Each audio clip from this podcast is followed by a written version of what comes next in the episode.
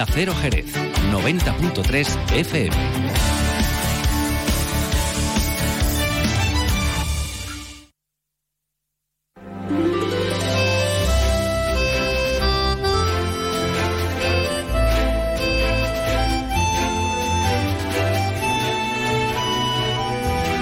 Más de uno Jerez. Leonardo Galán, Onda Cero.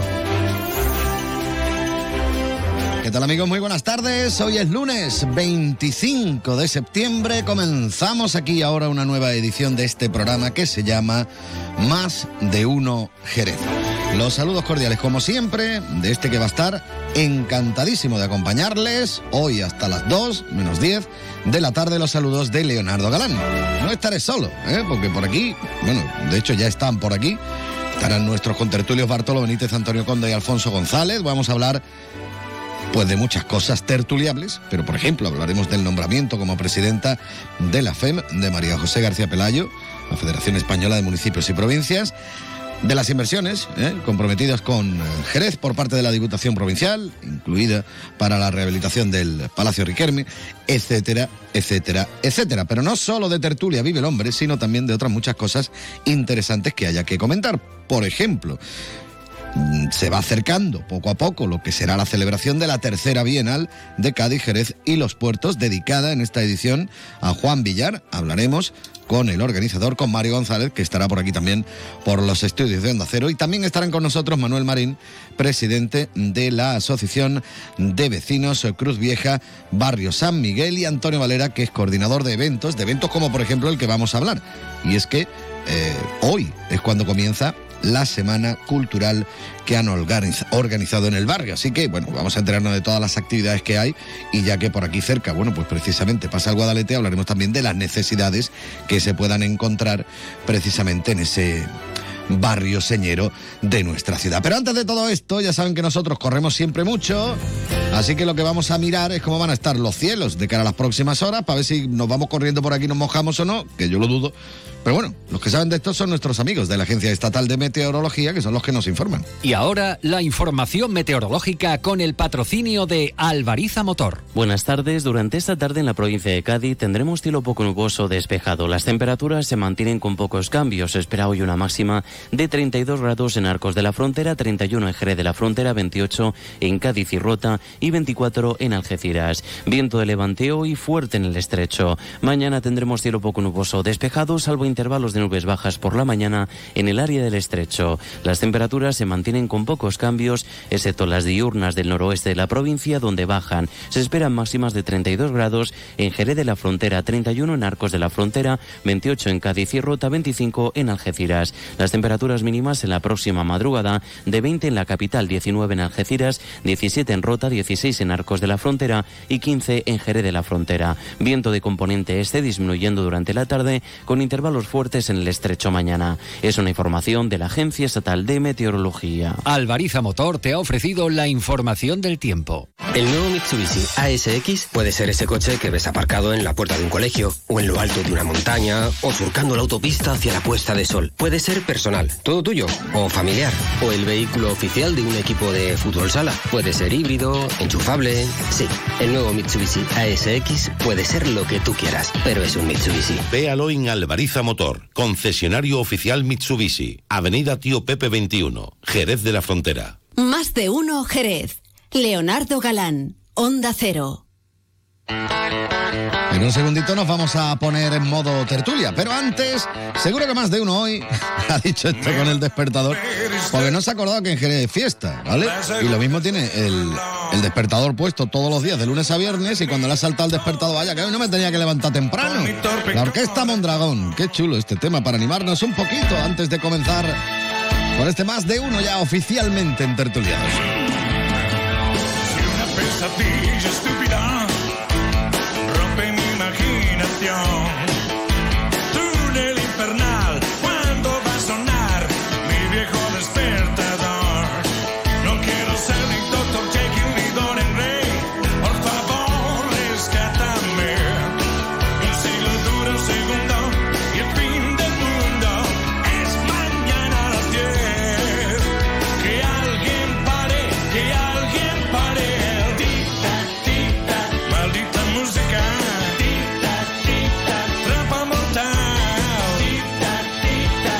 Temita de la Orquesta Mondragón para aquellos que hoy se hayan acordado del despertador de, de Vaya Tela, que hoy estamos de fiesta en Jerez. Bueno, verá, que estemos de fiesta hay muchos que estarán trabajando, ¿qué le vamos a hacer? También hay muchos que trabajan fuera y que han tenido que salir, pero bueno. Dicho esto, que ya están los contertulios preparados, un segundito, ahora nos vamos con ellos, venga, vámonos. Más de uno Jerez. Leonardo Galán, Onda Cero. Aprendemos a leer para luego aprender leyendo.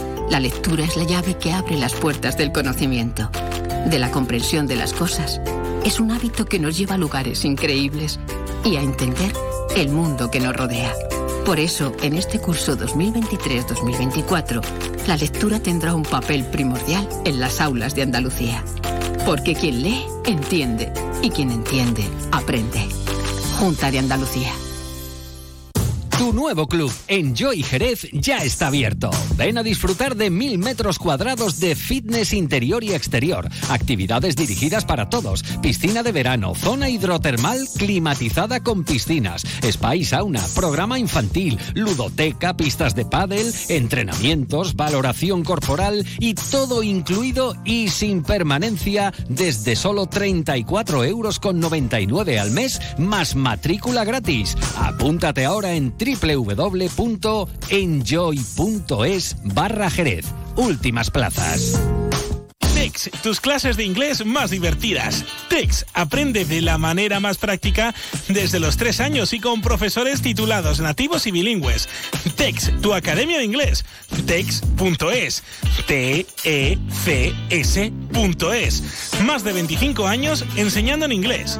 TEX. Macasi, muebles y decoración artesanal internacional. Transpórtate a Indonesia, India.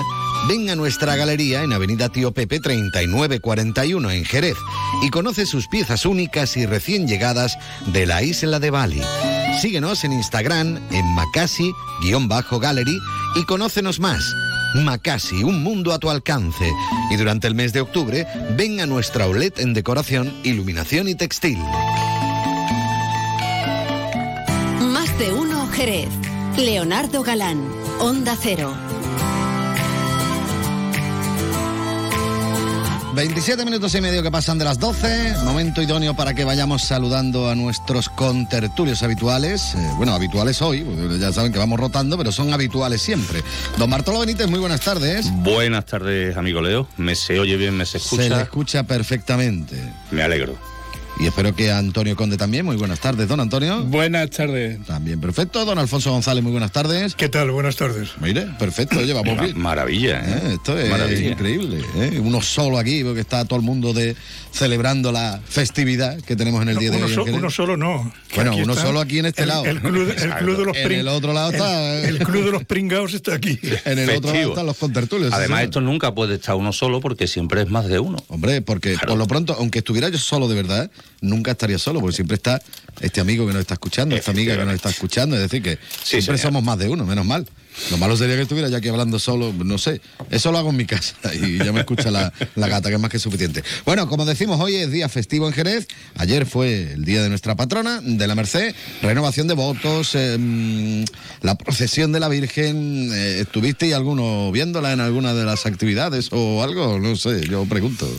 Yo no pude ir y a mí me tocó de empollarme los temas que, que nos mandaste para hoy. Y... Es que os lo tomáis muy en serio. Yo mando 70 tocho. temas para, para 35 Ah, minutos. perdona que A- solo las eran cin- tres o cuatro. ¿eh? A las Tampoco- cinco y media de la mañana me, me he levantado Sí, sí. yo esta mañana para seguir porque me ha sido imposible y, y estuve todo el día ayer ¿Y empollándome. ha hecho la tarea entera o no?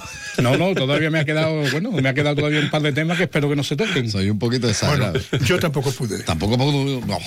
¿Y Yo solo, yo solo me acerqué a verla un poquito porque tenía la curiosidad de verla y la verdad es que me llama la atención, fíjate.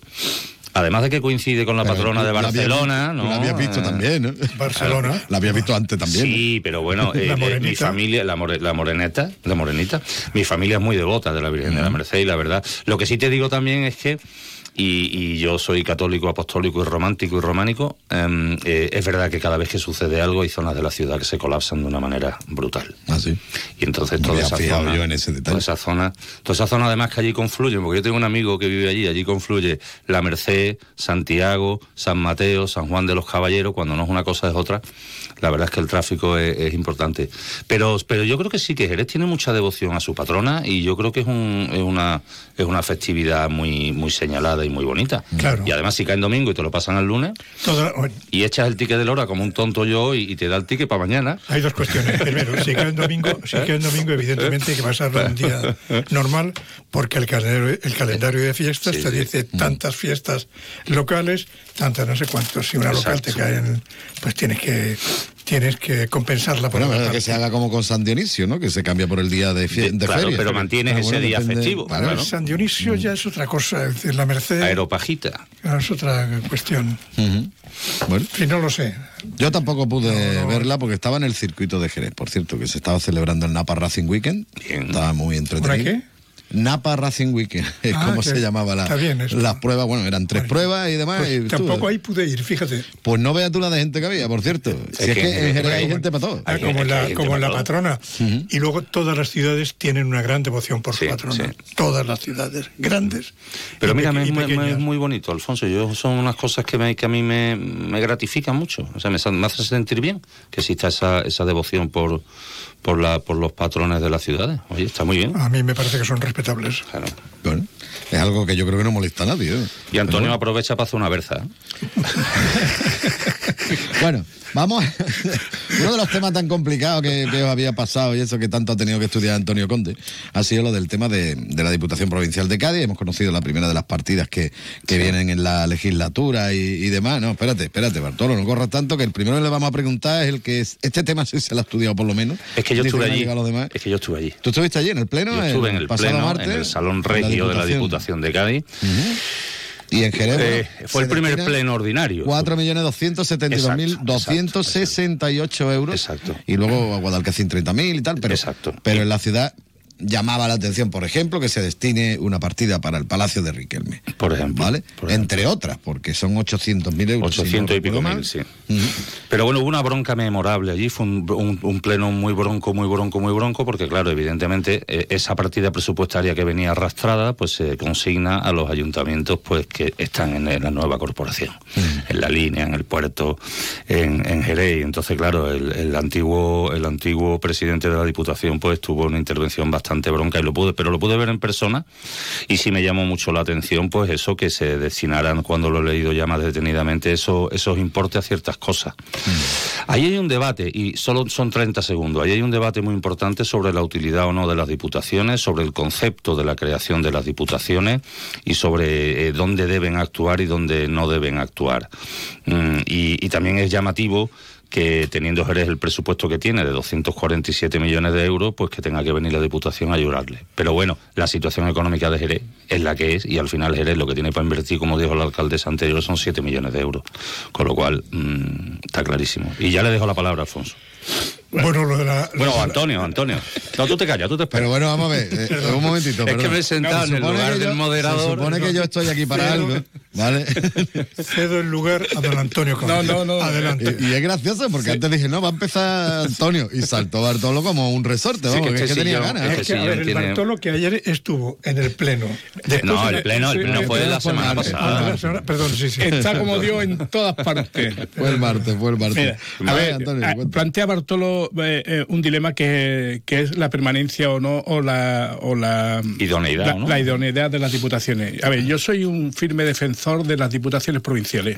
Yo también. Primero, porque la- eh, si las diputaciones provinciales no existieran, algunas de las, de, los de las poblaciones de menos de 20.000 habitantes, eh, las inversiones serían nulas. Nulas, escasas o ninguna. Entonces las diputaciones provinciales hacen un muy buen trabajo, un muy buen trabajo en ese aspecto. Hemos visto, bueno, tenemos aquí siete ELA y hemos visto que las diferentes inversiones de las diputaciones provinciales han hecho que las ELA tengan calidad de vida para, para en infraestructura para su- sus ciudadanos, ¿no?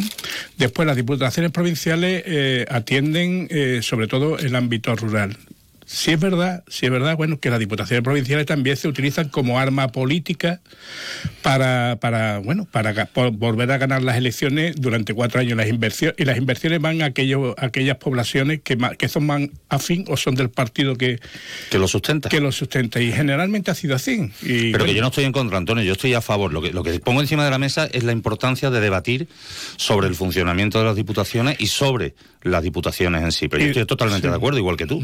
Y después las diputaciones provinciales son la- la- las administraciones más saneadas que actualmente existen. O sea, son las administraciones que, puede, que, tienen un presupuesto, un muy buen presupuesto, y además están saneadas, no tienen, no tienen, no, no arrastran un, un déficit ni una deuda, ¿no? Entonces de ahí también se puede tirar. Bueno, que Jerez salga beneficiada eh, en, en este caso eh, con partidas presupuestarias que, que vengan a mejorar, bueno, como por ejemplo el, el Palacio, pues yo perfectamente lo aplaudo. ¿Por qué? Porque tenemos mm, la- las ciudades también viven de su historia, también viven de generar, generar turismo y el turismo genera empleo, ¿no? Y ese palacio puede generar turismo y, y el turismo genera empleo y beneficia a la ciudad, ¿no? Ahora nos centramos un poco más, si quiere, en el, en el tema del palacio, eh, pero sobre el tema de la partida presupuestaria destinada a, Jerez, como decías tú, principalmente las diputaciones, eh, bueno, pues van dirigidas en las inversiones a, a poblaciones de, de menos de 20.000 habitantes y llaman la atención, entre otras cuestiones, bueno, pues precisamente este tema. A ver, eso es un tema que no se va a solucionar nunca. Si la política española no es transversal, la política española es pendular. Es decir, hoy gobierno yo y el próximo gobiernas tú y así van las cosas. Por lo tanto, lo de transversal es un invento que se han hecho para convencernos de que eh, la política de un partido determinado, de un partido determinado, me da igual, nos va a afectar a todos por igual. No es cierto. Eso es mentira. De las muchas mentiras que los políticos se inventan para meternos en la cabeza que ellos son los mejores del mundo mundial. Eso por una parte. Las diputaciones, evidentemente, tienen una función muy importante, muy importante, y de eso hay muchos pueblos pequeños que pueden dar fe. Lo del presupuesto de Jerez, hombre, puede haber de todo. Ahí puede haber de todo. Puede haber afinidad política y puede haber, naturalmente, que es algo, es una joya que, que, que Jerez está viendo como poco a poco se le está yendo porque se derrumba, etcétera, etcétera, que ha tenido posibilidades anteriormente de intentar cuando menos paliar la degradación de- que se iba produciendo. Por lo tanto, las diputaciones tienen una función esencial en la vida política de las provincias. Hay gente que no está de acuerdo con las diputaciones. Yo diría que entre las causas es que el presupuesto que manejan lo quieren manejar ellos. Eso es de fácil. Claro, eh, pero hay, hay- hay- hay- yo creo que hay varias claves fundamentales. Leo, lo que dice Alfonso es muy, es muy verdad. A los políticos, aunque estemos en horario infantil, estarán en el parque, se la pendulea al ciudadano, con lo cual... eh, exacto. Pero lo que, lo, que, lo que quiero decir es que si los presupuestos de la Diputación, que es verdad, como dice Antonio, que están muy saneadas, son 343, Jerez tiene 247, pero el, el más del 70% lo gasta en sueldos, en gastos fijos y en, y en, en financiar la deuda, si no viene la Diputación a, a la echarle una mano... tiene que pagar sus trabajadores. Sí, pero no tiene una deuda de Hombre, 1.100 ya, y pico claro. millones, evidentemente. Y además no tiene el, el gasto que tiene un ayuntamiento de gasto corriente ni de todas esas cosas. Lo que quiero decir con esto es que si se aplica, como bien dice Antonio y bien dice Alfonso, en cuestiones que mejoren la vida del ciudadano, me parece fantástico. O sea, me parece fantástico que arreglen una bolsa de aparcamiento, me parece fantástico que le metan mano al palacio, me parece fantástico que también se dedique dinero a la gela. Eh, pero el debate que dice Alfonso también es muy cierto. Es que en España tenemos cinco administraciones con sus cinco costos. Sea, tenemos el, el Gobierno Central, la Junta de Andalucía, las Diputaciones, los Ayuntamientos, y por si no había bastante sitio para colocar a los amigos, se inventaron las mancomunidades de municipios. Las comarcas. Las comarcas. Entonces, al final resulta que son tantas, tantas, tantas administraciones, y termino que, como bien dice Antonio, se utilizan políticamente para tirarse los trastos a la cabeza uno a otro. Bartolo, yo estoy escribiendo un libro sobre el municipalismo que voy a publicar de aquí a un par de meses y en él recojo las bonanzas de las diputaciones provinciales y en él recojo la segunda descentralización tan necesaria en este país. A ver, los ayuntamientos, diputaciones, eh, las entidades, las entidades eh, son ma- las más cercanas, las administraciones más cercanas al ciudadano, y hemos visto en pandemia que han sido parte de, de las que han cargado para paliar eh, los efectos de la pandemia. Parte de la solución. por Efectivamente. Entonces, Sin corresponderle muchas veces. sin- no, no, eh, eh, siendo, eh, siendo con competencias impropias. Y eso, eso es otro tema. La- eh, el porcentaje de, partida, de la partida presupuestaria municipal que se llevan las competencias impropias. Entonces, necesitamos esa segunda descentralización que lo dote con partidas presupuestarias y con competencias para atender la, la demanda que tiene del ciudadano. Y sobre todo porque es la, la- la administración más cercana a él, ¿no? Que, que efectivamente tenemos muchas administraciones, bueno, pero lo que, no, lo que no, no puede ocurrir con esta segunda descentralización es que se convierta en 17 reinos de taifa como se ha convertido eh, las autonomías, ¿no? Hace falta también una mayor fiscalización. Sabemos que los ayuntamientos, eh, las diputaciones eh, tienen dos formas de fiscalizarse, una interna a través del interventor y otra externa a través del Tribunal de Cuentas, ¿no? Pues hace falta una mayor fiscalización para que no ocurra lo que ha ocurrido también con algunos municipios en la, e- en la época buena de bonanza de- del ladrillo, donde se han construido a- eh, aeropuertos que al final no han servido para nada, ¿no? Eso no puede ocurrir. Y eso hace falta fiscalizarlo más. Pero también hace falta de que la- los ayuntamientos, la- el municipalismo tengan más instrumentos para dar solución a los, a los muchos problemas que plantea la ciudadanía. Hay que modificar sin duda alguna, sin duda alguna, la, la forma de, de gobernar este país. Es decir, sin ninguna duda, las autonomías no pueden ser eh, otra cosa que la representación del Estado, con autonomía para ciertos aspectos de la vida de los ciudadanos, pero no para eso, no para decir, pues ahora vamos a montar aquí un aeropuerto, ya, ya vendrán los aviones, Coño, o no. O, mont- o- se monta... O, o montar autopistas que no hacen falta y después que las rescate quien las rescate. O campos, de, o campos de golf en la provincia de Ciudad Real, en mitad de, del- de la meseta, con, en fin, no sé qué número de campos. O sea, no puede ser. O sea, hay que ser un poco racionales. O sea, este país no lo aguanta todo. O sea, aguanta mucho, pero Y- no lo y- y aguanta de- todo. y no puede aguantar, perdón, sí, sí, y no puede aguantar una administración tan enorme, tan grande, tan eh, y, luego- y tan leonina, tan leonina. Es decir, eh, la reforma fiscal, a mí cada vez que hay una reforma fiscal, pues se me pone en el me cierro el botoncito del, bolsi- del bolsillo. Digo, joder, que me va a tocar pagar, seguro.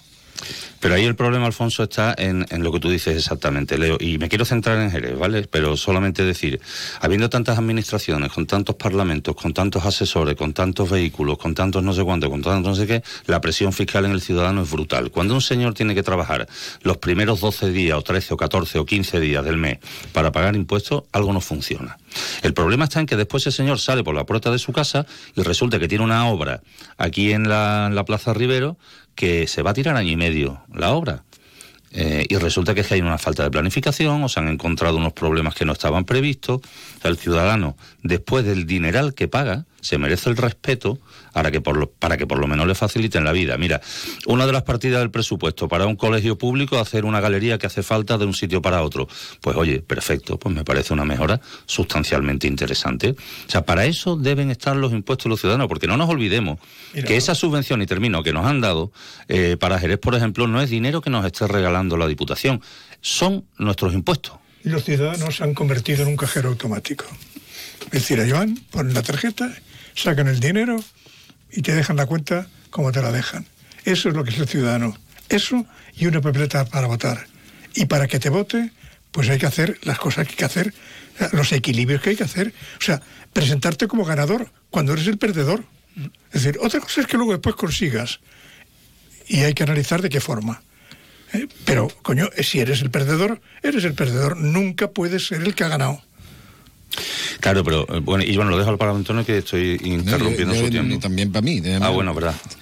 yo que tú estás fuera del grupo. Yo es que quería hablar, mm, centrarnos un poquito más en el tema del Palacio de Riquelme. Venga, de que si con 800.000 euros, ustedes que sois arquitectos y eso de estas cosas entendéis, da para mucho. en Yo el- lo he visto abierto. En el Palacio de... Yo, yo lo he ¿Tú visto. ¿Llegaste a verlo cuando he- estaba no, la pero- visita? No, yo he llegado a verlo porque cuando lo estaban preparando mínimamente, desbrozando para las visitas. Yo que me manda el médico a andar, an- estaba andando por la plaza y estaba abierto, entonces me asomé y lo vi. Aquello quitando la fachada, que es verdad que lo históricamente importante es la fachada, aquello es un solar. Yo tengo entendido que este dinero va para la fachada. Es que la fachada es lo que realmente es un monumento histórico. Pero, pero 800.000 euros depende, porque conociendo cómo se hacen las cosas, depende y depende. Yo estaba allí en el Palacio ya, mm, pues no sé si son dos veces o tres, creo que dos veces, en, eh, mm, entre otras cuestiones, hablando de la rehabilitación del, del Palacio, en diferentes legislaturas. ¿eh? Como- ya años, como periodista, como Sí, periodista. Sí, allí cubriendo la noticia, tal, que se ha hecho la presentación, esto, otro, bueno, que vamos a hacer en el centro, tal, en toda la zona aquella de San Mateo y demás. Y está un par de veces. Ya, si voy ahora, seguramente ya no está igual, porque desde que se cayó también uno de, la- Estará peor. de los arcos interiores y tal, pero que mm, siempre llama la atención, que parece que el Que Palacio de 800.000 Riquelme- euros es mucho, di- 800.000 euros es muchísimo. dinero. De, todas formas, Leo, te voy, a, te voy a pedir que traigas un reloj y pongas el reloj para que nos dé hablar nuestro compañero Bartolo. Si no, es que a mí me da miedo decirle que se calle porque con esas manos, ¿quién, le, quién, quién es capaz de decirle algo? ¿no? Entonces, que, a que, que- a su izquierda, lo mismo está un poquito más endeblita, tiene suerte. Que A sea, ver, que sea repor- repórtate, Bartolo. que sea tú el que se lo diga. Te prometo que me voy a portar bien. Sí. Bueno, Mira, venga. o- 800.000 euros a lo mejor eh, no es partida presupuestaria suficiente como para poner en valor el Palacio Riquelme, pero sí es una primer, sí es un primer eh, pilar esencial para empezar esas obras y dejarlo medianamente, medianamente eh, solucionado. Si también, si también lo que no puede, puede ocurrir es lo que tú acabas de decir, que en diferentes legislaturas se ha hablado de la rehabilitación del Palacio Riquelme y nunca se le ha metido mano. Entonces, lo que no puede ocurrir es que se inviertan 800.000 euros y se olvide esa inversión de 800.000 euros dentro de, 20 de, bueno, de, de, de cuatro o cinco años eh, es- no hayan servido para nada y además hayan que gastarse otros 800.000 euros en las mismas obras que se han ejecutado. No, la, la alcaldesa. de- la alcalde- eh, No, se supone que estos son María José- subvenciones María- María José. finalistas, María quiero José. decir. Estos son Sí, final- sí, sí, sí, Otra son cosa es que las utilicen Sí, bien no. o mal. Sí, sí. No, y luego aparte otras No, que pero van a venir. finalistas, claro. finalistas. Ha habido dinero finalista para, para el Palacio Riquelme que no se ha empleado en eso, eh, para aquello de la caja única. Bueno, entonces. No, pero la, las la- 800.000 eh, las euros son- finalistas, las finalistas tienen que, tienen que, tienen que invertirse por narices en, en, en las obras. Y si no la tienes va que devolver. Si no Sí, tiene sí, que devolverla. y- si las coge ¿no? Le pasó a Pilar Sánchez. Si las coge para otro tipo de cuestiones que cogió eh, de una partida Ya, pero el problema finalista, es cuál fue de Pilar Sánchez, que no lo repuso. eh, no le dio tiempo. Que no lo repuso. sí, sí, pero no se pueden Ese es el co- y- por eso salió a la luz Sí, pública. efectivamente, no se pueden coger, pero si lo repones, no vas a la cárcel. Y además son con un tiempo determinado Claro, de ejecución. sí, La cuestión está en que con esos 800.000 euros, no sé si la portada, eh, la fachada, que es lo importante, lo que tiene un, un valor artístico eh, del, del palacio, eh, se puede aguantar. Para lo otro, ya ha dicho la alcaldesa que se necesitarían como 10 millones de euros que veremos a ver de dónde los sacamos, lo cual es pues hacer volar palomas. Hombre, ahora tenemos una suerte, y Antonio, soy muy breve. Eh, ahora tenemos una suerte, creo yo, eh, y espero que se cumplan mi- mi- mis buenos pensamientos. Y es que tanto el Ayuntamiento como la Diputación como la Junta de Andalucía son de un mismo partido político y puede existir una sinergia mucho más fácil que antiguamente. Lo veremos en los próximos meses. Claro, De, de hecho, está- eh, se está viendo también en, en Pero no- cuanto al yacimiento arqueológico de Astarreía, ¿no? que ya ha habido un primer compromiso de, de adquisición del terreno por parte de la Junta de Andalucía y esto es, bueno, por la sinergia de que Ayuntamiento, y Ayuntamiento, Junta de Andalucía y Diputación están en línea, ¿no? Adquirir una parte Sí, del sí, terreno, no sí, entero. ad- sí, pues, es que adqui- adqui- adquirir todo el terreno y, y, bueno y empezar las obras de No, además- eso es un pastón. o sea, esas, cuestiones, eso es un esas- esas pastón. cuestiones arqueológicas son muy lentas. Sí. Sí, sí. Son lentísimas. Es decir, tú compras un, te- un espacio determinado donde hay, sabes que hay cosas tal, y dejarlo de alrededor. Y cuando tienes fondos, A lo mejor ya vas ampliando, Aparte de tal, vas comprando. Decir, yo lo digo, lo, lo- mi- mi, mi conocimiento de esto, que es muy, muy superficial, eh, vi- viene de, del el pueblo donde yo nací. Sabéis que yo soy de Mérito Augusta. Impresionante. Es decir, es lo que se está haciendo. Y es tan lento. A todo poco a poco. Es tan lento. Pero mira, tienes el ejemplo en Granada. Por ejemplo, tú tienes, tú tienes Medina Zahara, que al final es un monumento espectacular. Tienes Y Baelo, Baelo Claudia. Espectacular, otro. Es que es un monumento espectacular. Eh, yo creo que allí en, en Astarregia, si el Partido Popular en las tres administraciones es capaz de romper ese primer hielo, comprar 25 o 30 hectáreas, que creo que es lo que tengo entendido que es lo principal que se puede hacer ahora de esas 250, y comenzar a trabajar, yo creo que los propios descubrimientos que habrá allí irán impulsando que eso vaya funcionando, pero que igual lo verán Y aparte por mis, se- mis se- nietos. Se estarán poniendo en valor. Y- Pues esto mismo lo trasladamos a... Itálica, Itálica tiene mm, estudiado y sabe que existen cosas a 500, eh, no sé, a 500 metros, a un kilómetro, a dos, a tres, a cuatro kilómetros del centro que está ahora descubierto, que se puede visitar. Eh, y eso, pues. Que, por cierto, todo esto necesita una prospección anterior, tal, eh, con el tema del georradar y todo esto, y- y, se hace, bueno, pues como decís, muy lento y demás. Em, para hacer una calle, para levantar una calle, por lo visto no se hace nada de esto, ¿no? Yendo al tema de lo de las obras de San Juan, ¿no? Porque han descubierto que hay allí, bueno, una maraña de tuberías que no saben ni de dónde vienen. ¿no? Los romanos lo hacían más rápido eso. Sí, lo mismo alguna tubería romana, vete tú a saber, ¿no? Es que mm, Bueno, llama la atención. ¿no? De que se hayan paralizado las decía- obras un tiempo y ahora verás tú para terminarlas. ¿no? Eso es lo que decía Bartolo. Es decir, la improvisación, la negligencia. Las elecciones, las la elecciones, fotografía. Todo Claro, eso. digo yo, bajo vuestro punto de vista, ¿está qué se debe? Porque cuando alguien hace una obra, y sobre todo de cierta envergadura, que es una calle entera, levantarla, y luego que en principio el proyecto era solo para el adoquinado de la calle, bueno, el adoquinado, lo que era la plataforma única y demás, pero luego dijeron, mira, ya que la vamos a levantar, vamos a arreglar también las canalizaciones. pero ya que estamos claro. y nos hemos encontrado aquí que hay de todo, ¿no? Siempre se, le, siempre se le echa la culpa a los imprevistos. O sea, los imprevistos son negligencias. Es falta de rigor en el trabajo. O sea, no puede haber tantos imprevistos cuando se trata de obra pública. Porque en la obra privada no existe. De todas formas, de todas formas estamos hablando de dos cuestiones. Una, eh, cuando se ejecute una obra, una obra de nueva, es, eh, esos imprevistos está claro que no van a salir, a no ser que cuando vaya a abrir lo- cime- la cimentación Se te una- aparezca se hace una cata arqueológica te, dependiendo te de dónde te aparezca, te aparezca eso. Pero en, la, en los cascos en los cascos históricos de todas las ciudades con un mínimo de historia está claro que cuando levantas eh, hay muchos imprevistos que no te va, no, no sabes que existen. O sea, ¿por qué? Porque no- ni hay documentación ni hay información y y bueno, por muchas catas que se hagan, tú puedes hacer una cata y en la cata no te sale nada y a 200 metros te sale de que ha habido un molino de hace no, no sé cuántos años y eso te ralentiza la obra. Un los cascos históricos, ver, es- en todos los cascos históricos de Pues todas las ciudades. no que toda la ciudad Sí, cuando eh, llegan las elecciones. Efectivamente, efectivamente. El, el gran problema es querer rentabilizar una obra electoralmente. Y lo dejas todo empantanado. Ese es el gran problema, cuando queremos rentabilizar una obra electoralmente. Y es lo que tú decías antes, Bartolo. eh, lo, eh, eh, desgraciadamente, las políticas actuales no se hacen para el bien del ciudadano, sino para ganar elecciones y son políticas partidistas, ¿no? Y esto es lo que nos conlleva a que el ciudadano suf- eh, los incrementos de, de los impuestos y, sobre todo, eh, bueno, eh, esas obras que se perpetúan en el tiempo y al final terminan siendo un quebradero de Tú cabeza. imagínate que tú vives en la calle Franco. O sea, imagínate, yo tengo amigos que viven en la calle Franco, que por cierto, la calle Franco se ha convertido en una especie de Sarajevo donde ya nadie quiere pasar por allí, ¿vale? Cuando aquello era una de las calles principales de la ciudad. Eh, Imagínate tú que tienes un garaje allí. Exactamente. Tú imagina, o quien vive en la calle Franco que después la peatonal- está peatonalizada.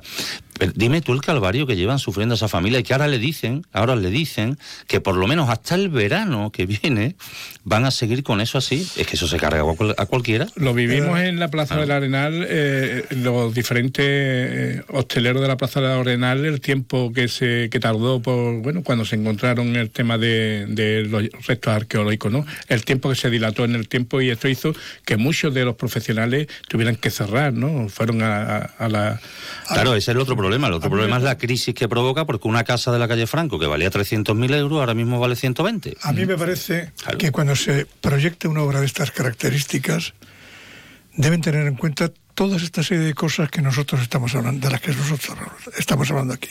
Y tiene que haber los planes B que no paralicen las obras, que no, lo- eh, que no las eternicen. Tiene que haber, porque saben positivamente que allí se pueden encontrar cosas. Y tiene que haber una programación, es decir, podemos encontrar esto, esto, esto y esto. Si no encontramos esto, hemos de hacer esto. Si no, es esto lo que yo Pero eso pasa en la empresa privada, Alfonso. En la empresa privada estos señores Pero- duraban media hora. Efectivamente. Y luego después hay otra cuestión. Eso debería estar, debería estar registrado en algún sitio. Digo debería estar porque yo llevo un año, un año, ¿eh? justamente un año esperando unos planos de alzada de mi casa solicitadas al ayuntamiento. Un año. Y no saben cuándo me las van a enviar. La eterna Si- burocracia. Si es que me las envían. Que por lo visto es un servicio además que el ayuntamiento ha externalizado y se hace desde Sevilla. O sea, todas estas cosas, claro, esto, esto es, mm, es lo que trae luego después las consecuencias de lo que estamos hablando. Pero aparte de eso, es que las obras públicas son como son. Y luego el ayuntamiento no le paga en tiempo y forma a la empresa. Y la empresa dice que no trabaja, porque lógicamente no le puede pagar a la gente y se paraliza. Y luego los- el partido de la oposición reclama. Y el otro dice que respeto para los ciudadanos. Oiga, eh, no me digan usted- Vete a las delicias. Mira, mira las delicias cómo están las obras de allí. o las em- delicias. las empresas fantasmas que se presentan a licitaciones y, y- y cogen obras que no pueden pa- no pueden so- sostener y, y están pendientes de que le, le ingresen para poder seguir ejecutando Y la obra. subcontratar. O Sí, para, efectivamente. o para subcontratar, claro. Efectivamente.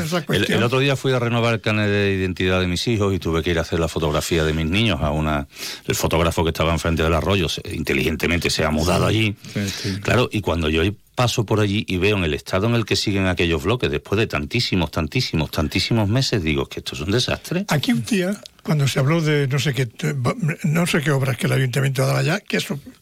Y yo dije, bueno, veremos a ver. No, no, eso ya está acordado. Bueno, pues eso. pues allí hay algunos que están pintando y otros que todavía siguen con la fachada No, no, pero no era, no era de allí la, la obra, no sé de dónde era. Bueno, ahora, por cierto, Alfonso, en la zona de Chapín, que, que había reclamado muchas veces también, que estaba todo hecho polvo el suelo y tal, no sé qué, se le está metiendo mano también, ¿no? A la Sí, no, de- a ver, no, no, no, es cierto. Eso, entra- eso entraría dentro de, del juicio que nos merece la labor del, del nuevo gobierno, el gobierno del Partido Popular, en los primeros 90 días. Evidentemente, se están haciendo estas pequeñas cosas. Algunas seguramente ya estaban previstas hacer en el anterior eh, gobierno Sí. y otras en este. Eso estaba cosas- previsto, lo que no estaba previsto era que los árboles siguieran vivos y los han decidido pero bueno, para eso están- mudar de sitio, Para eso, menos están, mal. los- para eso están los ecologistas. Menos mal. No, hay una asociación en Jerez muy bonita. Yo no sé. Yo creo que tú has hablado con ellos, Leo. Yo No, creo con que lo- Ignacio, con Ignacio he hablado varias veces. Y, y es una asociación de amigos de los árboles de Jerez que además Yo no sabía que los árboles de Jerez están todos catalogados. Todos. todo, Sí, sí. pero Todos, todo, ¿eh? todos. No hay Sí, ni sí. un solo árbol que no se sepa que Sí, sí, está. sí, sí. Además, hay O un- que ya no está. Hay un libro de, de árboles, árboles singulares de Jerez. En, en donde yo vivo, en El Ángel, allí se han cortado árboles, no sé cuántos, un montón. Un montón. Le han tapado la. han El alcorque. el- donde estaba. El alcorque. El alcorte. y Lo han tapado. Algunos de ellos se han vuelto a hundir. Hay uno, uno concretamente, que lleva como cinco meses hundido y le han puesto un, un- una astilla, un palo Un churro de lo, de, lo de la piscina. Para que la gente lo vea. Porque yo el día que lo vi, el día que lo vi, el día que, un- uno de los días que El día que te lo iba comiendo. Había una señora que había metido el pie, la Vaya. pierna, en el agujero. Estaba la policía municipal. Pues por lo visto, o no ha dado cuenta, o han pasado del tema. Pues eso es endémico. Eso es endémico en Jerez. Mira, en la laguna de Torró. de que han cortado los árboles y no han vuelto a, a plantar. Mm. Lo que han hecho es taparlo, punto.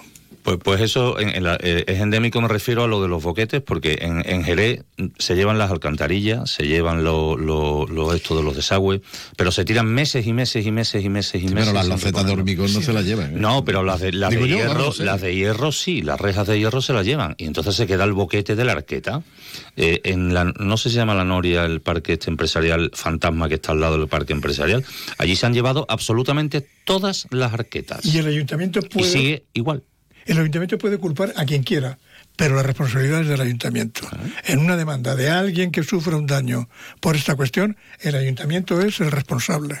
Yo creo que es muy importante de que se le vuelva a dar eh, visibilidad y sobre todo contenido y personal al área de infraestructura. El área de infraestructura municipal siempre ha sido un área fuerte que bueno que siempre ha estado para este tipo de actuaciones, para actuaciones eh, de pequeñas obras y, y sobre todo de inmediatas, ¿no?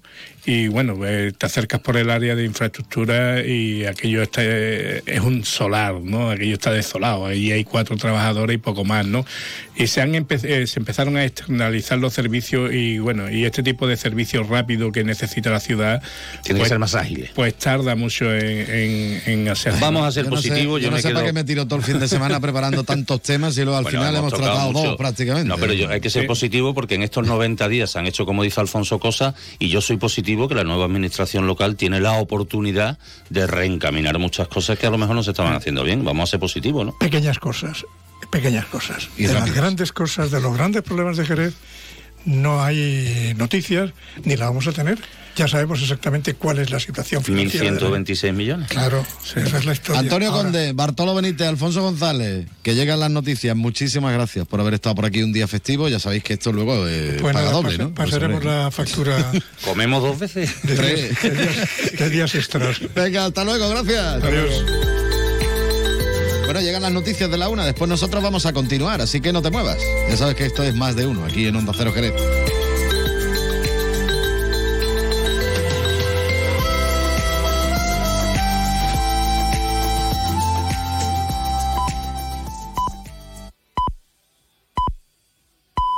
Es la una de la tarde, mediodía en Canarias.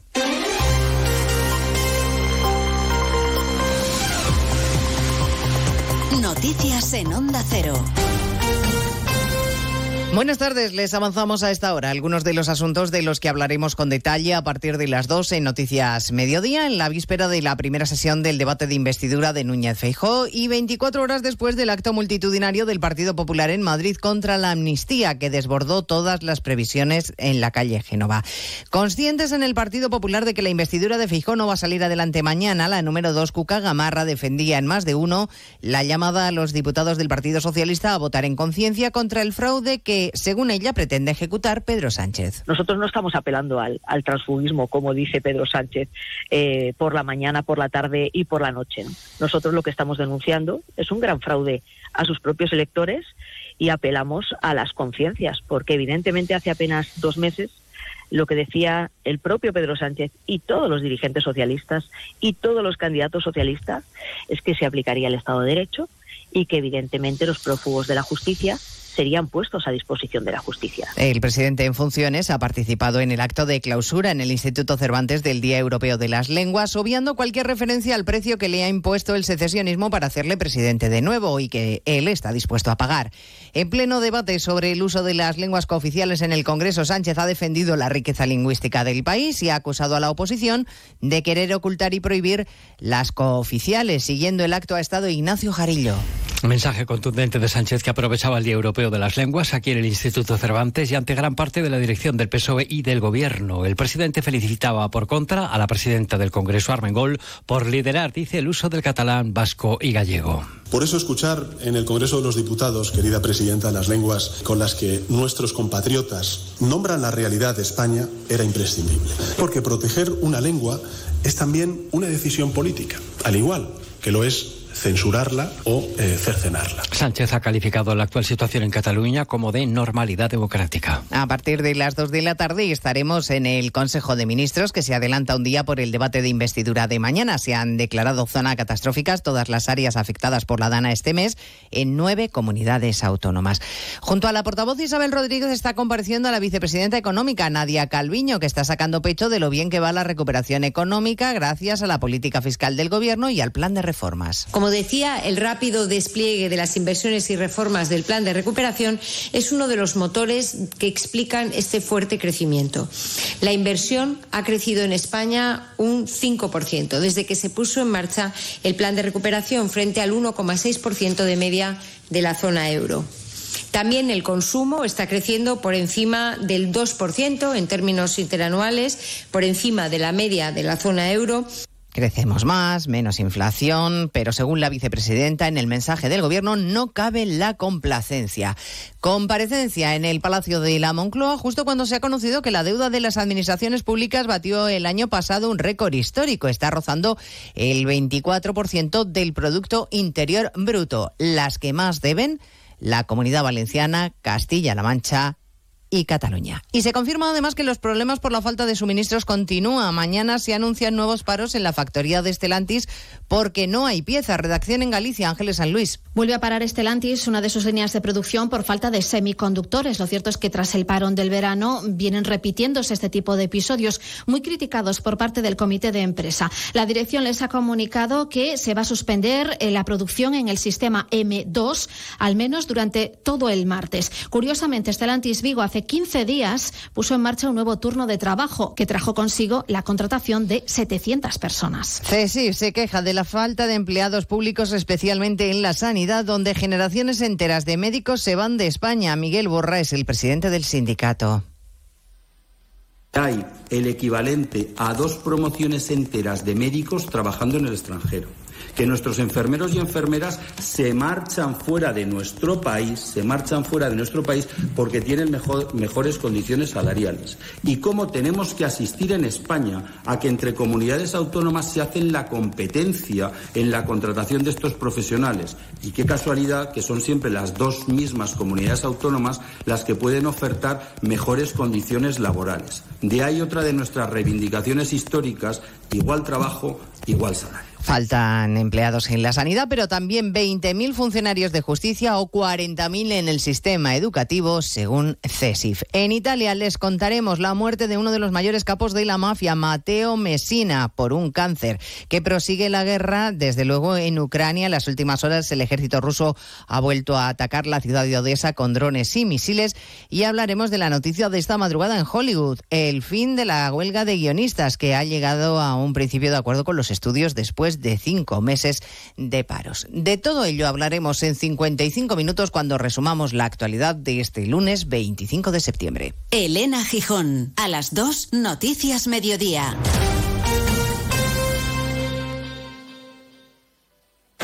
Trabajo, casa, ducha, cena, cama.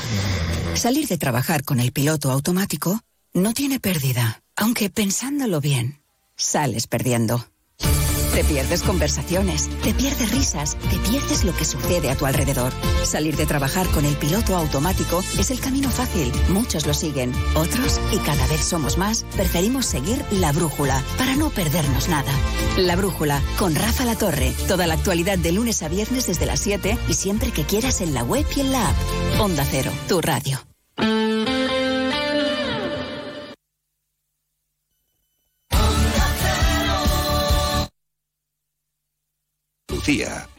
Únete a la revolución solar con Social Energy. Ahorra ya con tus instalaciones premium con batería. Con descuentos desde 900 y hasta 4.450 euros. Disfruta de tu instalación llave en mano con primeras marcas. Pide tu cita al 955 44 11 11 o socialenergy.es y aprovecha las subvenciones disponibles. La revolución solar es Social Energy.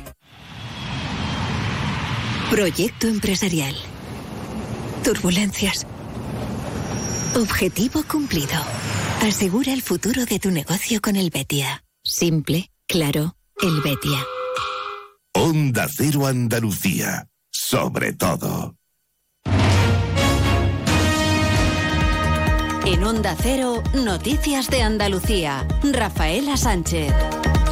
Buenas tardes, hacemos repaso hasta ahora de la actualidad informativa de Andalucía. Este lunes 25 de septiembre comenzamos en Málaga, donde la Policía Nacional ha detenido en la localidad de Vélez, Málaga, a un sacerdote que presuntamente agredía sexualmente a varias mujeres a las que se daba y grababa. Hasta el momento han sido identificadas cinco de ellas, pero los investigadores no descartan la aparición de nuevas víctimas. Onda Cero Málaga, José Manuel Velazco. Las mujeres pertenecientes a su círculo de amistades fueron agredidas en diferentes años y localidades y no eran conscientes de haber sufrido ningún delito sexual, ya que tenían anulado su estado de conciencia. Al detenido un cura de 33 años y que ha ingresado en prisión, se le atribuyen al menos cuatro agresiones sexuales y cinco delitos contra la intimidad. Y de Málaga, Almería, donde el presidente de la Junta, Juanma Moreno, inaugura hasta ahora dos tramos de la autovía de Almanzora que conectará con la del Mediterráneo, Onda Cero Almería, en Espanjón. Sí, una vieja demanda histórica que hoy alcanza un importante punto de inflexión después de más de 20 años de espera. El propio presidente de la Junta ha querido estar en la inauguración oficial. Está previsto que a partir de hoy haya un tránsito de más de 90.000 vehículos diarios. Seguimos ahora con el repaso a la actualidad informativa del resto de provincias. Lo hacemos siguiendo con Cádiz. En Cádiz han detenido a tres personas en Algeciras como presuntos autores de un delito contra la seguridad social. Realizaban altas simuladas para favorecer la obtención del permiso de residencia temporal y trabajo por cuenta ajena a ciudadanos extranjeros. En Ceuta se expone a la venta 20 locales comerciales en la ciudad con una bajada del precio del 60% para facilitar la implantación de negocios. Los locales comerciales ampliarán los servicios disponibles en torno al hospital universitario en dos parcelas donde SEPES edificó más de 450 viviendas de protección oficial. En Córdoba, alcaldes de varias ciudades andaluzas se reúnen en el primer encuentro de alto nivel de la red de ciudades industriales. El objetivo es intercambiar ejemplos de cómo mantener actividades productivas que sirvan de modelo para impulsar el desarrollo industrial de los pueblos de Andalucía. En Granada, un joven ha fallecido en la madrugada de este lunes tras salirse su coche de la carretera GR 5202 a la altura de la localidad de Murtas. El siniestro se produce solo unas horas después de que un camión chocara en un túnel en Rubite, en la costa, provocando también tres muertes. En Huelva, dos personas han resultado heridas leves en el incendio de un asentamiento chabolista en Palos de la Frontera, un incendio que ha arrasado más de 200 infraviviendas. Hay una mujer detenida, al parecer todo eso originó tras una riña. En Jaén, el Ayuntamiento de Linares ha adjudicado el contrato de obras de mejora de uno de los edificios del Parque Empresarial Santana. La empresa adjudicataria presentó la única oferta por valor de 201.465 euros, poco más de 2.000 euros por debajo del presupuesto base de licitación. Y en Sevilla, el alcalde de la capital, el popular José Luis San, ha anunciado este lunes, cuando se cumplen 100 años, 100 días de al frente de la alcaldía, que esta misma semana estará ya listo el primer borrador de presupuestos para 2024. Una propuesta de cuentas, dice, muy descargada de cuestiones ideológicas y por ello votable desde cualquier fuerza política. Llegamos hasta aquí con las noticias de Andalucía. Vuelven a partir de las 2 menos 10. Siguen ahora informados sus emisoras locales en la sintonía de Onda Cero. Onda Cero. Noticias de Andalucía. La Federación Andaluza de Municipios y Provincias te acerca a las novedades de lo que más te preocupa. Empleo, salud, medio ambiente y sostenibilidad, ciudades inteligentes, participación ciudadana, cultura y patrimonio. Tienen más información en famp.es. Nos encanta viajar, nos encanta Andalucía. ¿Te vienes a conocerla? Iniciamos nuestro viaje cada miércoles a las dos y media de la tarde y recorremos Andalucía contigo. Gente Viajera Andalucía, un programa de turismo, actualidad, gastronomía, tradiciones y buen humor en Onda Cero. Con la colaboración de la Consejería de Turismo, Cultura y Deporte de la Junta de Andalucía. Te mereces esta radio. Onda Cero, tu radio.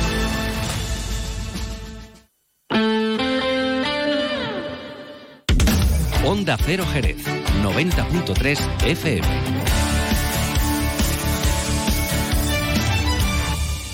Más de uno Jerez. Leonardo Galán, Onda Cero. La vuelta al cole es muy divertida con las Dunas Shopping. Vamos a por un año lleno de retos e ilusiones. Prepara la mochila de tu futuro. ¿Sabías que sorteamos tarjetas regalo para las compras? Participa en los sorteos de nuestro Instagram. Ya lo tenemos todo preparado para la vuelta al cole en las Dunas Shopping.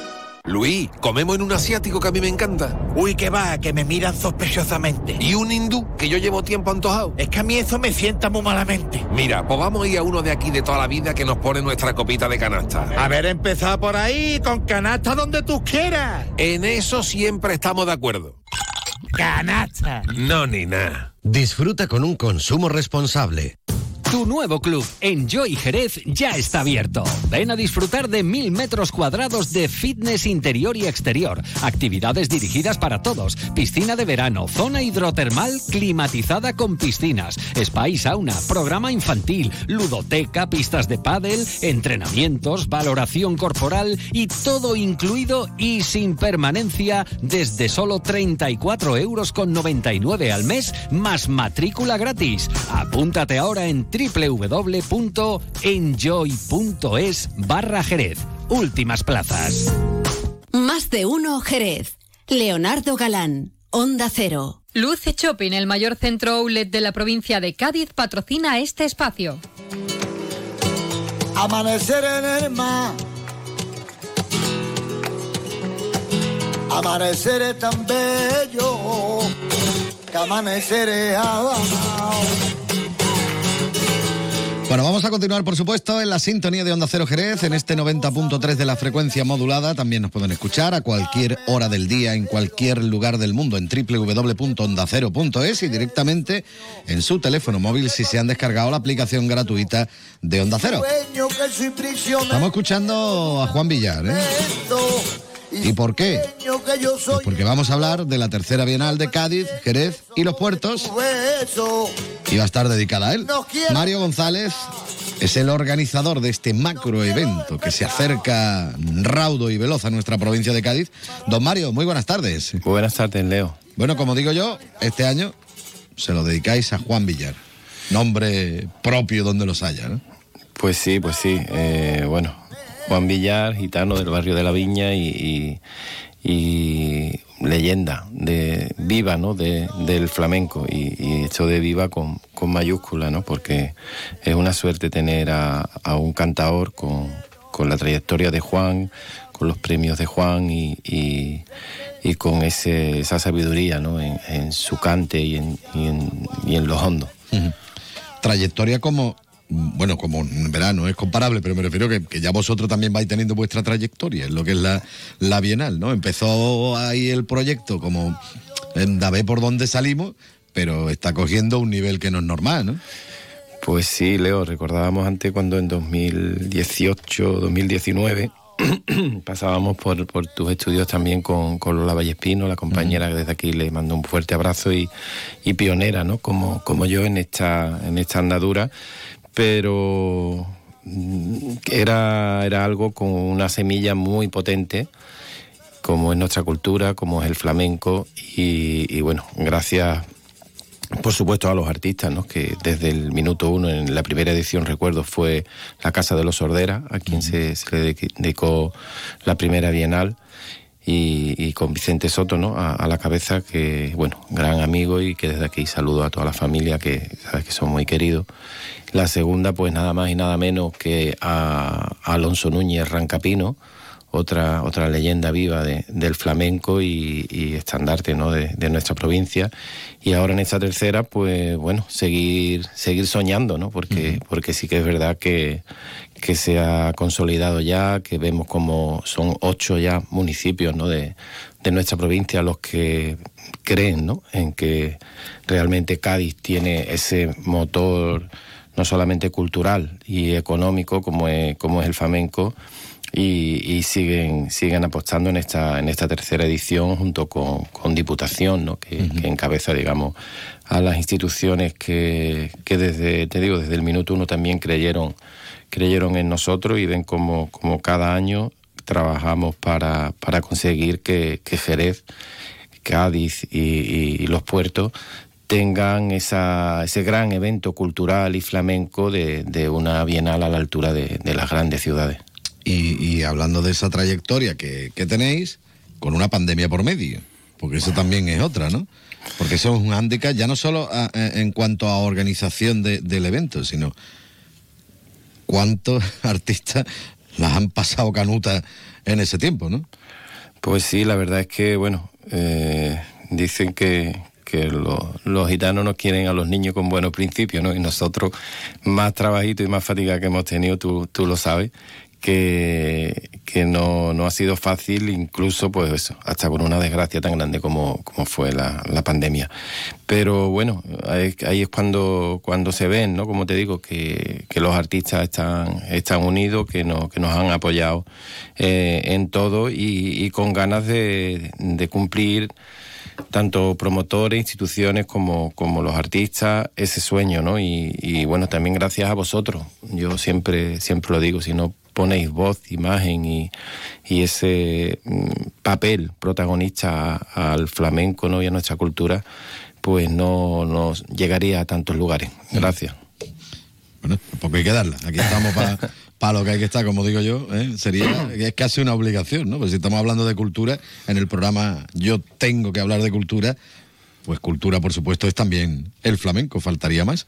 Bueno, eh, ¿Cuándo empieza? Porque estamos hablando de la Bienal y todo esto, pero todavía queda un, un mes o cuánto queda. No, no, que va. Quedan, no sé, 10 días. El día 6. ¿El día 6? ¿Cuándo empieza? Nos inauguramos en, en Chiclana este año, el día 6 de, de octubre, en el, en el Teatro Moderno, con un espectáculo de baile que se llama Alma, con David Nieto y, y Paula Sierra. Este año, pues bueno, como te digo, hemos querido tener y seguir nuestra seña de identidad, ¿no? apostando y, y teniendo en nuestra programación mm, artistas jóvenes eh, con promesas ¿no? de, del flamenco, como, como es Juan Villar o, o la propia Tomasa Guerrero, la Macanita, ¿no? que también forma parte de este gran elenco de, de artistas y, y, por supuesto a los más a los más jóvenes tendremos eventos también infantiles y, las academias de, nuestra provincia pues serán también protagonistas que bueno al final ellos son no son el futuro son el presente de, del flamenco pero es que es muy importante porque parece que algunas veces casi se nos olvida pero es que es muy importante aunar lo nuevo con lo clásico, podríamos decir. Es decir, el, el, artista que ya tiene su trayectoria, que ya tiene su sitio hecho y que luego puedan beber los más jóvenes junto a ellos, ¿no? Y, parece que algunas veces se nos olvida la importancia que tiene esto, ¿no? Pues sí, bueno, yo también por mi trabajo lo tengo muy presente, ¿no? Y, y bueno, y tú has compartido mucho muchos recitales y muchos conciertos de, de todo tipo en, la guarida del ángel y, y, te digo, lo tengo muy presente porque no somos conscientes de lo que aportan los jóvenes a, a, ese trabajo que ya hay, ¿no? Y, y tú has, has, estado en muchos escenarios, con muchas bandas y ves como mm, artistas, ¿no? Nobles o artistas más jóvenes eh, proponen, ¿no? hacen propuestas o hacen algunas modificaciones a, a, a notas y a versiones que, que, nunca hubieras imaginado.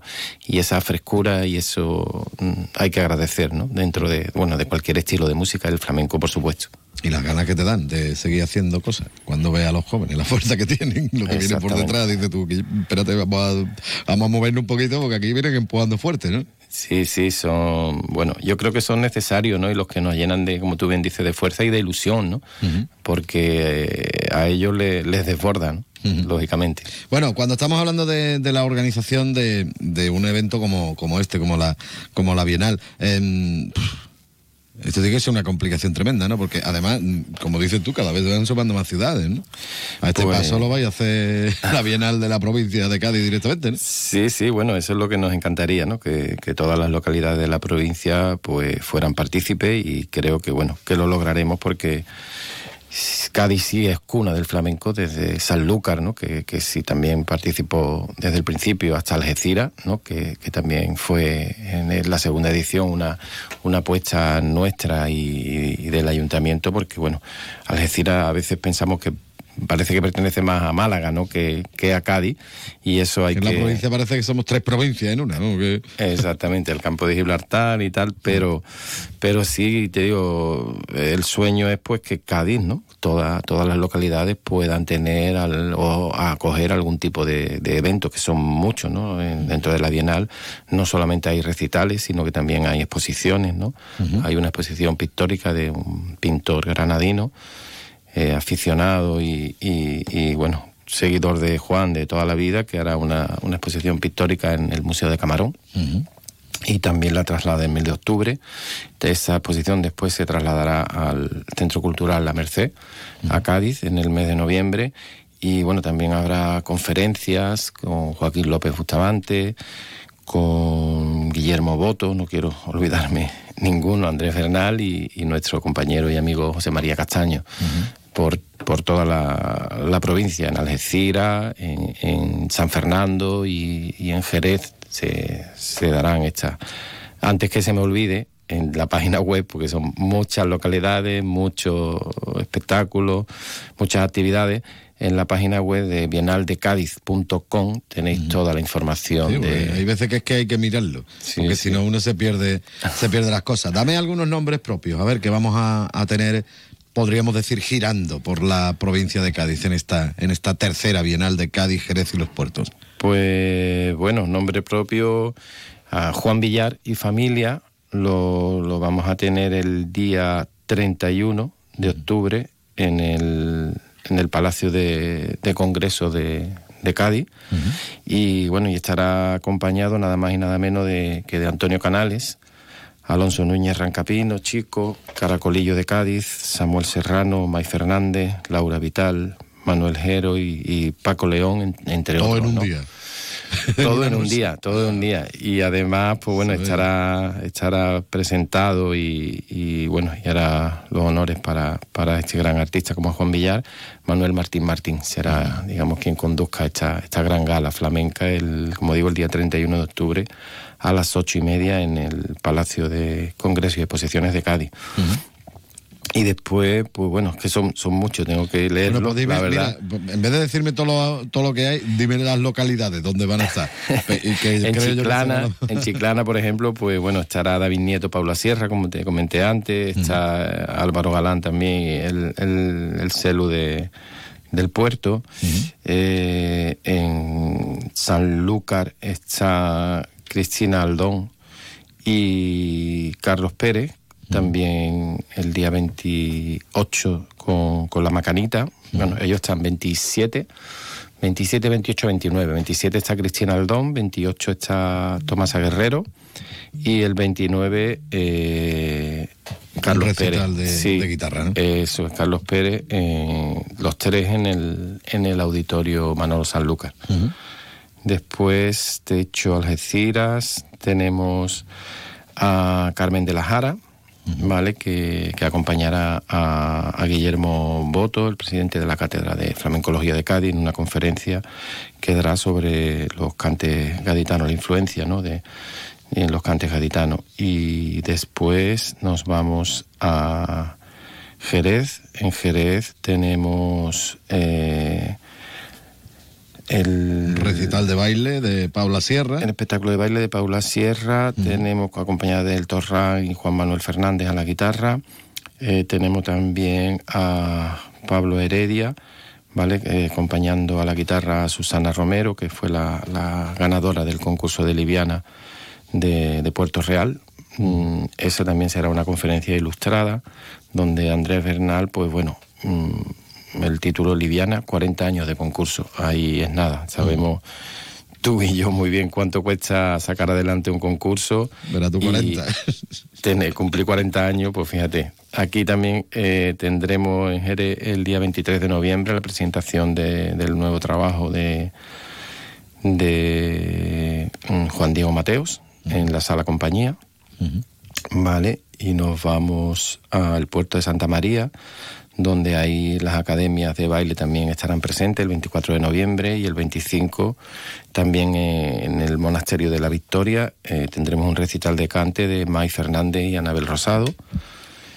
Y estamos Puerto Real, Puerto Real, eh, la Peña Canaleja también, que, que aquí la, Federación Provincial de Peña es también uno de los- nuestros colaboradores importantes, ¿no? Queríamos que, las peñas fueran protagonistas, ¿no? Porque bueno, ahora pues hay muchos festivales, hay muchas salas, hay muchos espacios donde el flamenco llega, pero hace no muchos años, si no hubiese sido por las peñas, pues los cantadores y todos los espectáculos que, que propone el flamenco no hubiesen tenido cabida, ¿no? Y aparte, como, como se disfruta de un espectáculo en una peña, no se disfruta en otro lado, ¿no? que te va a comer al artista, vamos, directamente. O el artista te va a comer a ti alguna vez, parece, ¿no? Pero- Claro, son, yo siempre lo digo, ahí el- en los grandes teatros pues sí son espectáculos de baile, de sonido, de vestuario, ¿no? de coreografías y... y Pero la peña es de verdad. Claro, pero la peña ve a, a- a eso, a los artistas, ¿no? Cantadores, cantadoras, guitarristas o bailadoras, que, que estás prácticamente sintiendo su respiración, ¿no? Y ahí es donde el flamenco engancha, ¿no? A todas esas personas que, que, bueno, como, como yo, que después no pueden, no pueden salir de ahí. Yo, yo me estoy viendo a esta señora ahí que está apuntando, la, la pobre, to- to- los datos de dónde va, dónde está. eh, Es como decías tú, lo mejor es meterse en la página guay claro. y, y mirarlo poco a poco. De todas formas, nosotros aquí en el programa lo iremos recordando. Que eso también, nosotros lo- los viernes tenemos nuestra sección Feliz Fin de Semana y entre otras cosas, pues también damos todos los conciertos y, y recitales que nos encontramos por, por Jerez y por la y por la provincia. Entonces, ahí iremos poco a poco también comentando comentándolo a medida que se vayan acercando. Pero hoy queríamos tener una primera toma de contacto para, para hablar de este tema y, lo hacíamos, por supuesto, con, con su organizador, con, con Mario González. Mario, yo quería agradecerte, por supuesto, que hayas dedicado unos minutos a estar con nosotros, que aquí en el estamos de fiesta todo el mundo no está de fiesta, pero, pero, también hay que estar ahí y hay que, y hay que contar las cosas. Muchísimas gracias, Mario. A ti, Leo, siempre. Venga, nos vamos con Juan Villar.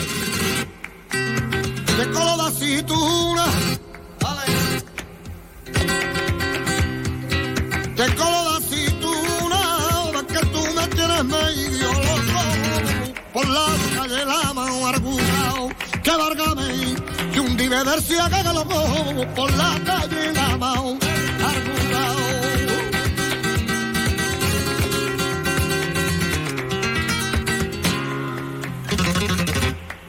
Gitanita, gitanita, gitanita retrechera. Allá como la vende usted, ya como la vende usted, ya tres cuartitos la pena. Ay, corre que te pide, que co, corre que te canse de mí, mira que te llevo la farda de barro.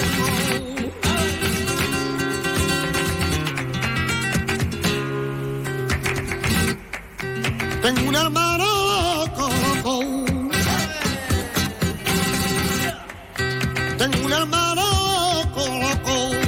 no me caso la vida, ay, por no verme como él, por no verme como él,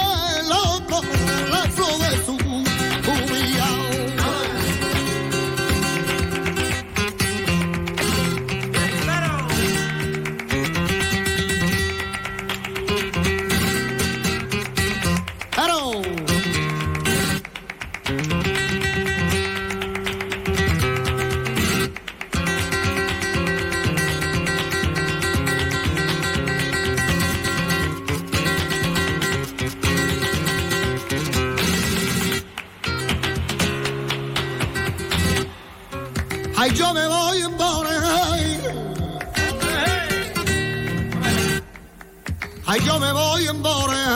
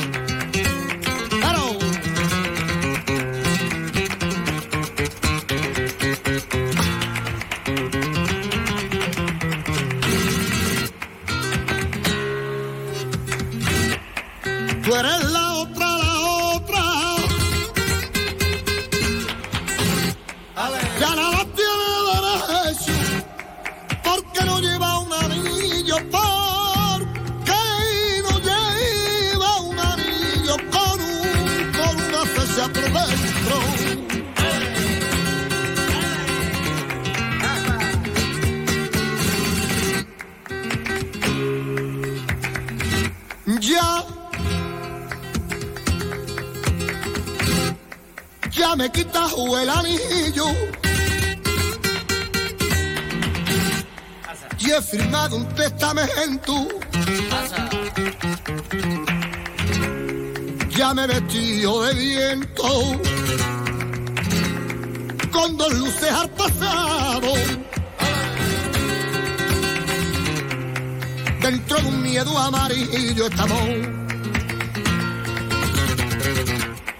Espero tu puñalada, mátame. Si no quiere con mátame. Mátame con una espada, ya espada, cuchillo. Dentro de un miedo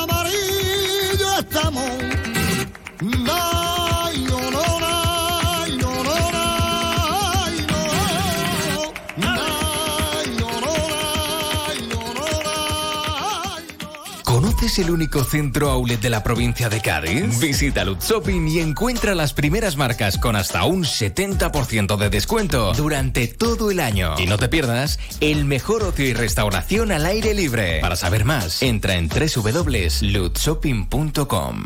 Más de uno Jerez. Leonardo Galán, Onda Cero. Macasi, muebles y decoración artesanal internacional. Transpórtate a Indonesia, India. Ven a nuestra galería en Avenida Tío Pepe 3941 en Jerez y conoce sus piezas únicas y recién llegadas de la isla de Bali. Síguenos en Instagram en Macasi-Gallery y conócenos más. Macasi, un mundo a tu alcance. Y durante el mes de octubre, ven a nuestra outlet en decoración, iluminación y textil. Vuelve Expo Construye, tercera feria profesional de la construcción de la provincia de Cádiz, 27 y 28 de septiembre, en el Palacio de Exposiciones y FECA de Jerez. Información e inscripciones en www.expoconstruye.es. Organizan Federación de Empresarios de la Construcción de Cádiz y Eventur. Financia Diputación Provincial de Cádiz. Ha llegado el día, se acabaron las esperas, damas y caballeros, bienvenidos a la época de la inmediatez. ¡Eh! Que estamos en 2023. Llévate ahora el Suzuki S-Cross con etiqueta Eco, tracción 4x4, cámara 360, últimos sistemas de seguridad avanzada y entrega inmediata. Sí, sí, inmediata. Nuevo Suzuki S-Cross. Véalo en Alvariza Motor, concesionario oficial Suzuki, Avenida Tío Pepe 21, Jerez de la Frontera. Más de uno Jerez. Leonardo Galán, Onda Cero.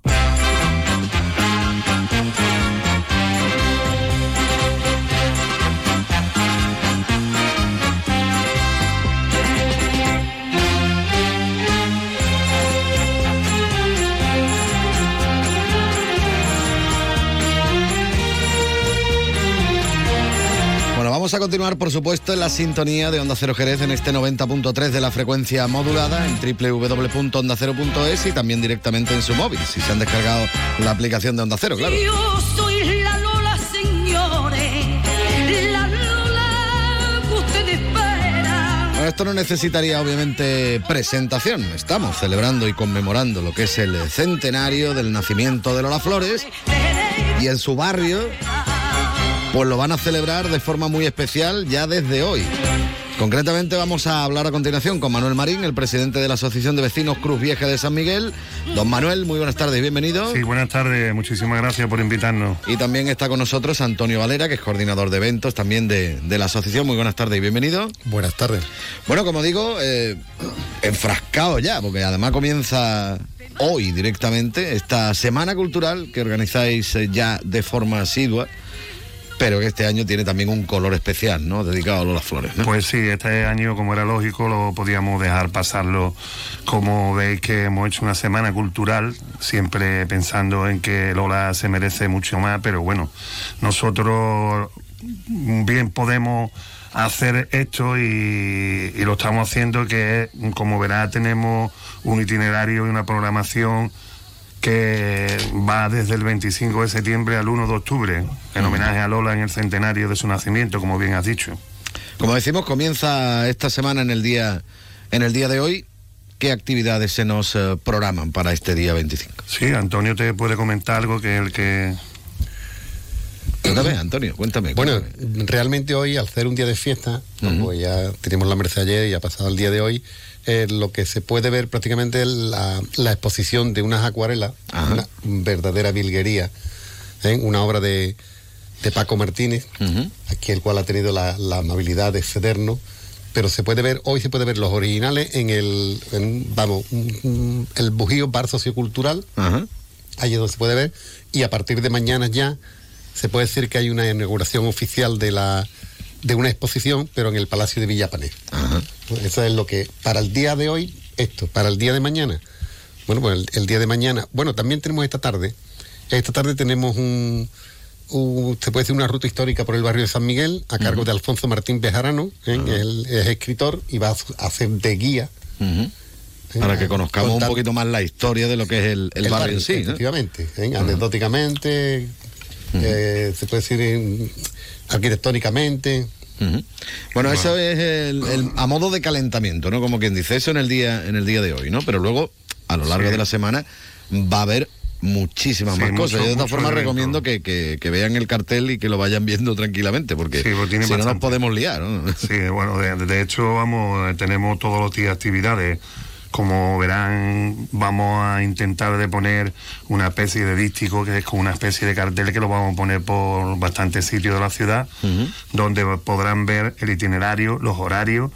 Y como ves, me entiendes, yo creo que por sí solo se da cuenta un trabajo que se ha realizado, que poco que poco a poco hemos ido preparando, que no ha sido una cosa de un solo momento, sino que ha sido más bien trabajado y pensado para la gente del barrio y para la gente que vengan a esta Semana Cultural que en muchas ciudades y en muchos pueblos de España se viven los San Migueles.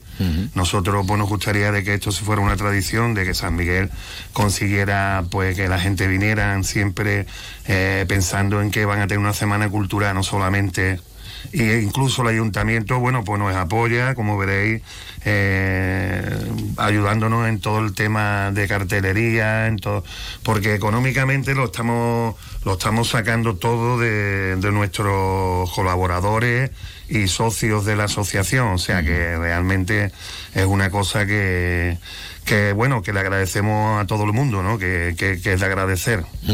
Y muchas veces, claro, cuando uno se plantea todo este tipo de, de actividades, también el coco juega mucho. Es decir, que, que hay muchas actividades que no tienen por qué costar un dinero así, de que diga, vaya, necesitamos una inversión de tanto, sino que son cosas, yo qué sé, como los juegos tradicionales, como este tipo de cuestiones, que es cuestión de darle vuelta al coco, ¿no? Y, y ahí, por ejemplo, bueno, pues le habéis dado bastante vuelta al coco, ¿no? Que si torneo de ajedrez, que si esto, que si lo otro. Sí, siempre acudimos al, se puede decir, a la, a la voluntad del, de, Del propio vecino, ¿no? de los vecinos, de los comercios de, los comercios, ¿no? Por ejemplo, el, el día 27 tenemos una charla, conferencia o coloquio en el Jardín de Berta, gracias a Luna Nueva, por ejemplo.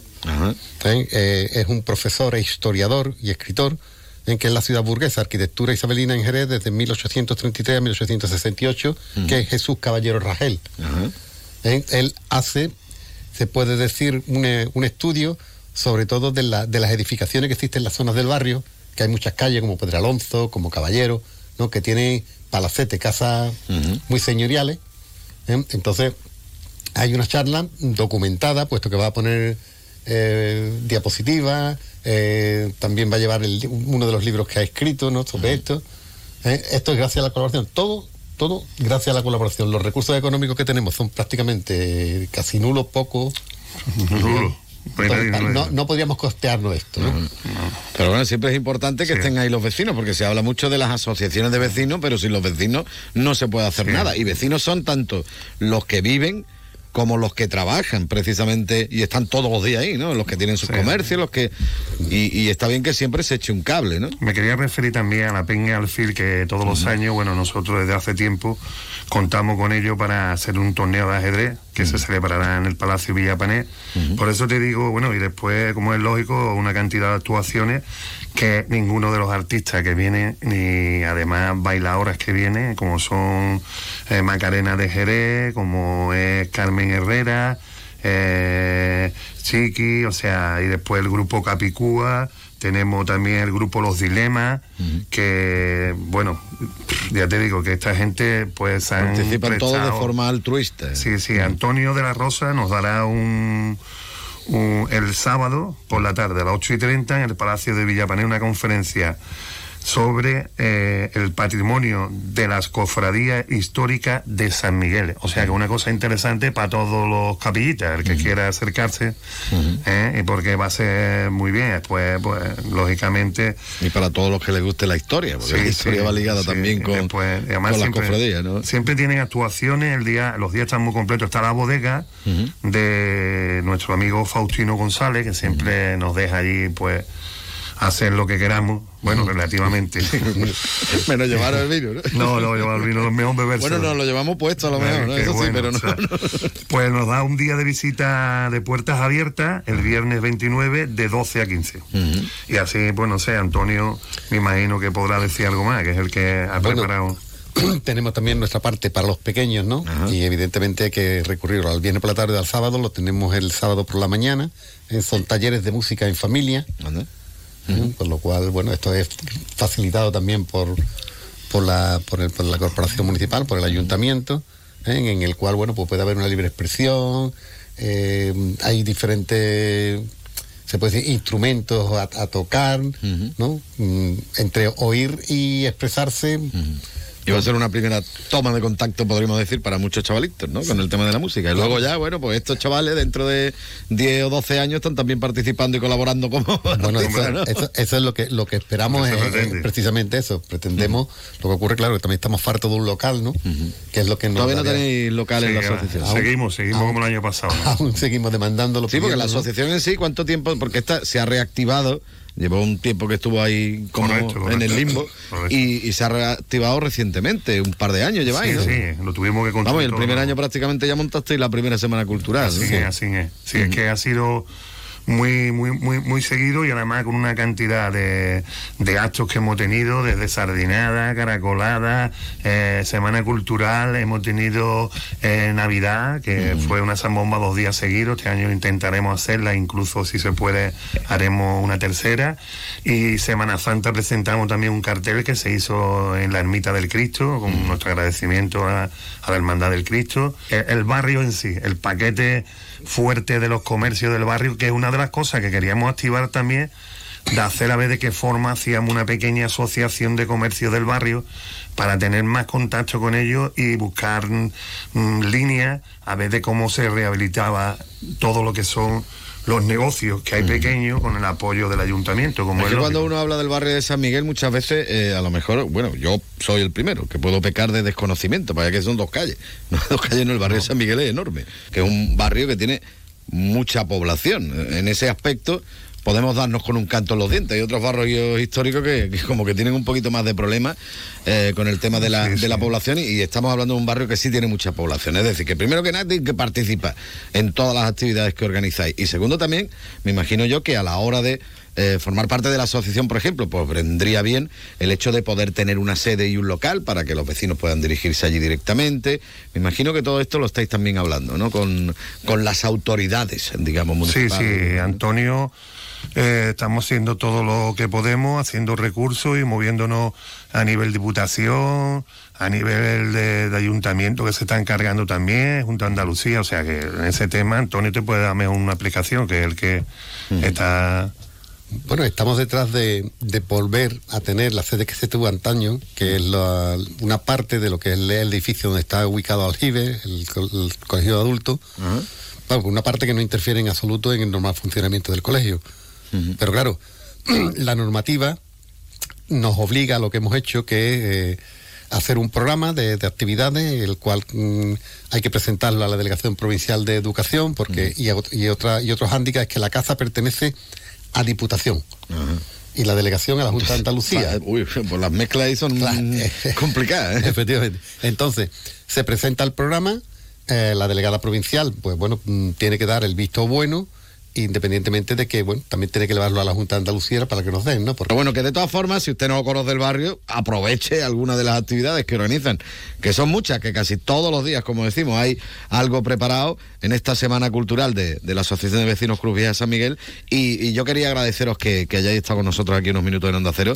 Manuel, Antonio, muchas gracias. Gracias. Y, Gracias, y bueno, que tenemos que quedar otro día, ¿eh? Pa- Sí, a- a- aparte, a colación de lo que acaba de decir el barrio, bueno, el barrio tiene, desde hace una- un tiempo hacia acá, eh, tiene mucha repercusión en materia gastronómica, ¿no? Porque tiene unos, no, no, voy a, no voy a nombrar ninguno, pero tiene un gran elenco Muchos de, de- restaurantes de- y de bares, restaurantes, bien, ¿no? y además con, con calidad. La prueba está en que tú vas una noche o cualquier noche y están todos y cada Imposible, uno. todo reventado. Están llenos. Y eso también hay que destacarlo, hay que aprovechar. Lo dicho, señores, muchísimas Muchas gracias. gracias, ti. Venga, hasta luego. Un abrazo. cortarte las venas cuando ante los halles de una copla mía pusiste en vilo mis carne morena con una palabra que no conocía solo de pensarlo me da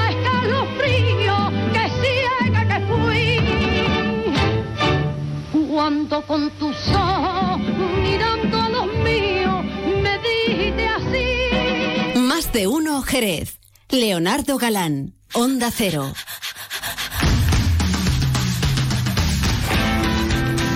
La verdad que esto que está sonando para mí ha sido un descubrimiento hoy. Estaba yo ahí buscando música y me he encontrado con Imelda May. Y con este Road Runner.